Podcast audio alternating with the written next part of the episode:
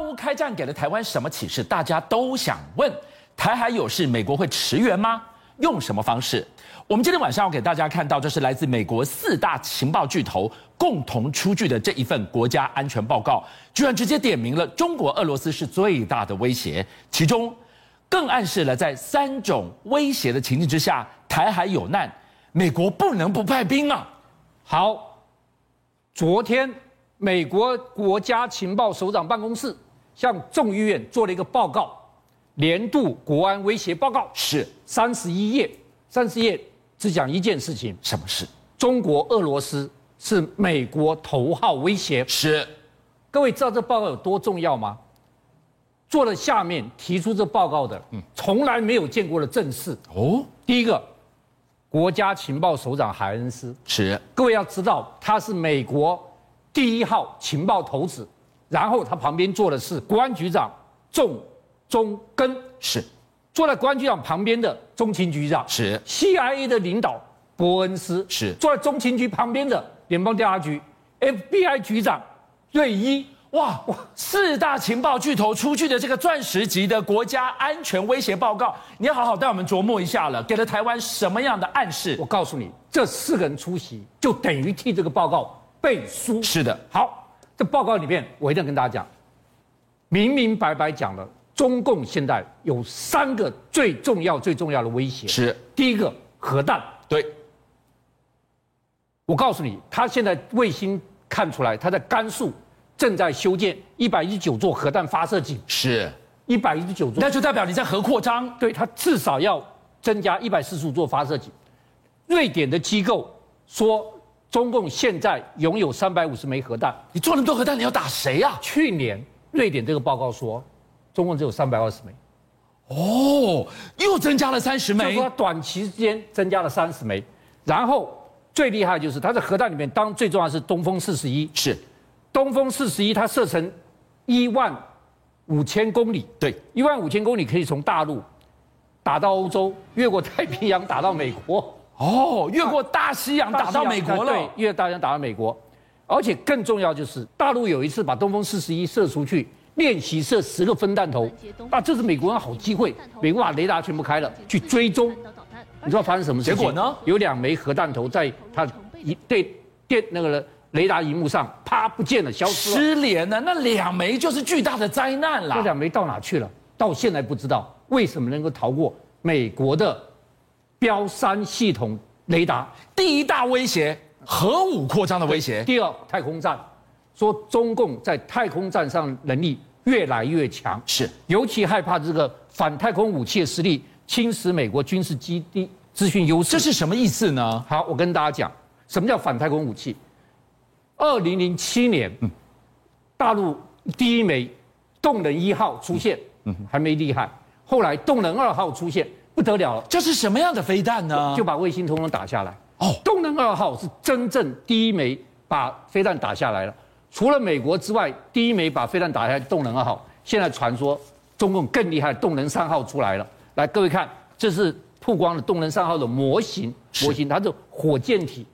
动能三号号称多厉害，它可以射高三万六千公里，可以打这么远啊？这不是这是个什么概这念？么高，就是说，地球上空所有的卫星，没有一颗它打不到的。我管你低轨道的、中轨道的，我都高通轨道杀。全部通杀。第二个，他居然有三种杀法：第一个直接把你打下来，但这会引起战争，对不对？对，我除了可以直接把你打，第二个我可以飞到你附近，发射无线波电波，啪一下让你通讯失能，让你失去效力。我哦，不硬打急你，杀、软急杀，对，软击杀。第三个更厉害，埋伏杀。怎么埋伏杀我呢？飞到你附近啪一下，我放射小卫星，啪啪啪啪，小卫星把你连住。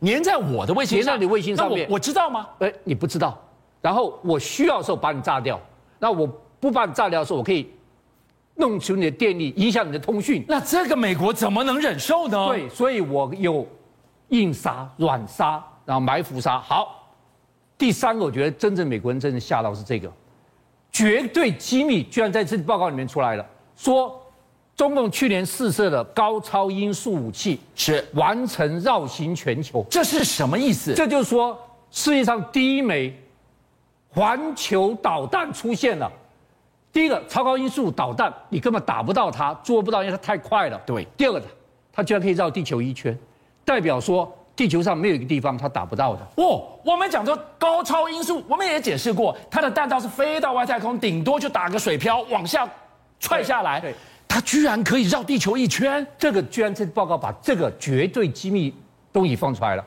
世界上第一枚环球导弹出现。美国前议员罗杰斯，不要小看罗杰斯，他是什么人？他是众议院前情报委员会主席。是好，他说哦，通往台湾道路就在乌克兰。这是什么意思？就是现在，中共全部在看俄罗斯打乌克兰的结果。中共现在居然在制定一个自主自给计划，就是世界上对俄罗斯所有的制裁。对，如果我打台湾发生在我身上，是哪些是我最影响最大的，哪些对我伤害最大的？我先第一个自主自己自足计计划，如果这些事情发生的话，我可以自主自己。超过五千项的制裁，它挺不挺得住？所以它现在在模拟考了。对，模拟考。第二第二件事情就是，他发觉到为什么美国不敢派兵到这个乌克兰，因为普丁在还没打之前，嗯第一个说了，谁敢用导弹打我，我就用原核弹回去。是然后在打之前，去看了核导弹的试射演习。是，然后一开始之后就说，我让核弹全部进入最高级战备状态。是所以我告诉你，老郭已经做好计划了，你来试试看，我有这个这个这个。你物想清楚，是人对之不来，是无有以待之。自助人才来助啊！我们要来告诉大家，这个难得三军十位女飞官同框的画面，老师带我们来揭秘这个台湾天空，束手我们安全最神秘的力量。当然不能长他人威风，灭自己的志气。我们也有我们厉害的地方。是我今天要介绍一个我们最骄傲，我认为最骄傲，霹雳娇娃得意的地方。好，昨天是三八妇女节，军文社推出了一个影片，叫做《像天空一样》，各位看这个影片看得我热血沸腾。像天空一样的 MV，它是介绍了我们十位女飞官，而且这十位女飞官，我告诉你，有飞 F 十六的，飞幻象的，是飞 IDF 的，是这个飞 F 五的，还有飞这个 T 教练机的，另外有四种飞四种不同的这个啊五种不同的直升机的，连 H 拐动西的这个超级种马都有在里面。哇塞，各位看看，这是我们台湾最厉害的履历，这是我们台湾的骄傲的霹雳娇娃。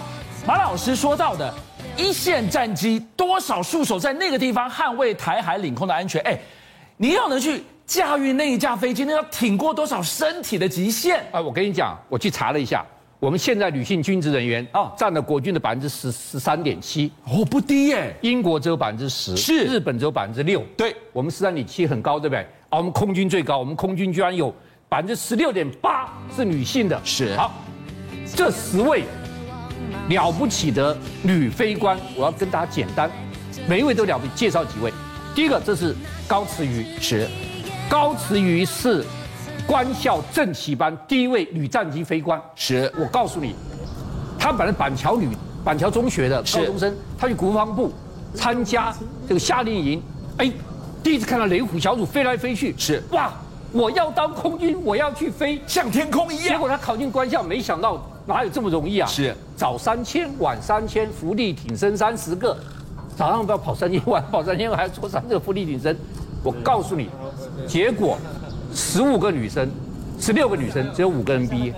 结果她到制航基地飞 F 五，是我告诉你一件事情，这要做激励训练，六级、六级七级、八级、九级要忍过十五秒。我到九军那是什么样的境地啊我？告诉各位，九级的时候，第一个，你不能在那边九级压到不能动弹，那还搞什么？是你九级压到的时候，你还要能够转头，转头要能够侧转头，而且我告诉你，女生最惨，你知道为什么？微血管破裂，对下来会有紫斑，一块一块的紫斑，因为九级太厉害，是要经过九级完成十五秒你才能去。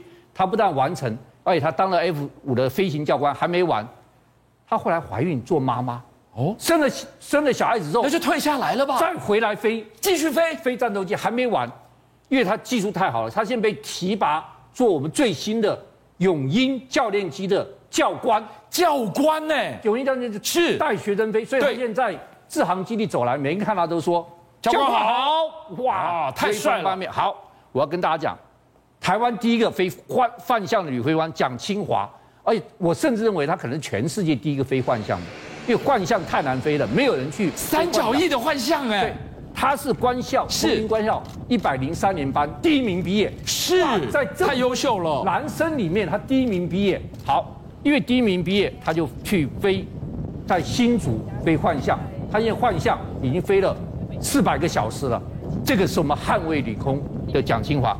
我跟你讲，我非常非常钦佩的是这郭文静，郭文静在台南飞 IDF 是常常起飞，所以它飞行时速非常高。为什么常常起飞？因为要去拦截共机。西南角来扰袭的都是他升空，我告诉各位，各位观众，除夕夜你吃除夕欢乐团圆餐，是郭文金在什么地方？在升空拦截。那一天跑来三架歼十六，一架歼十六 D，这是作战的局面，你知道吗哦是。如果来的是什么轰六啊，什么运八、运九，你去拦截不会作战的。对，来的是战斗机，是而且歼十六。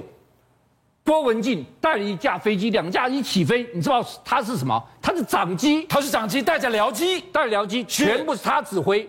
如果那天跟歼十六空中开火的话，是郭文静负责。所以各位观众，你除夕夜能够这么平安，就是靠郭文静在空中去拦截歼十六，女性不让须眉。所以台湾的领空，我们的安危，有这一群神秘的女力在帮我们捍卫着。所以各位观众，我们有这些履历在天空，那是我们台湾人的骄傲。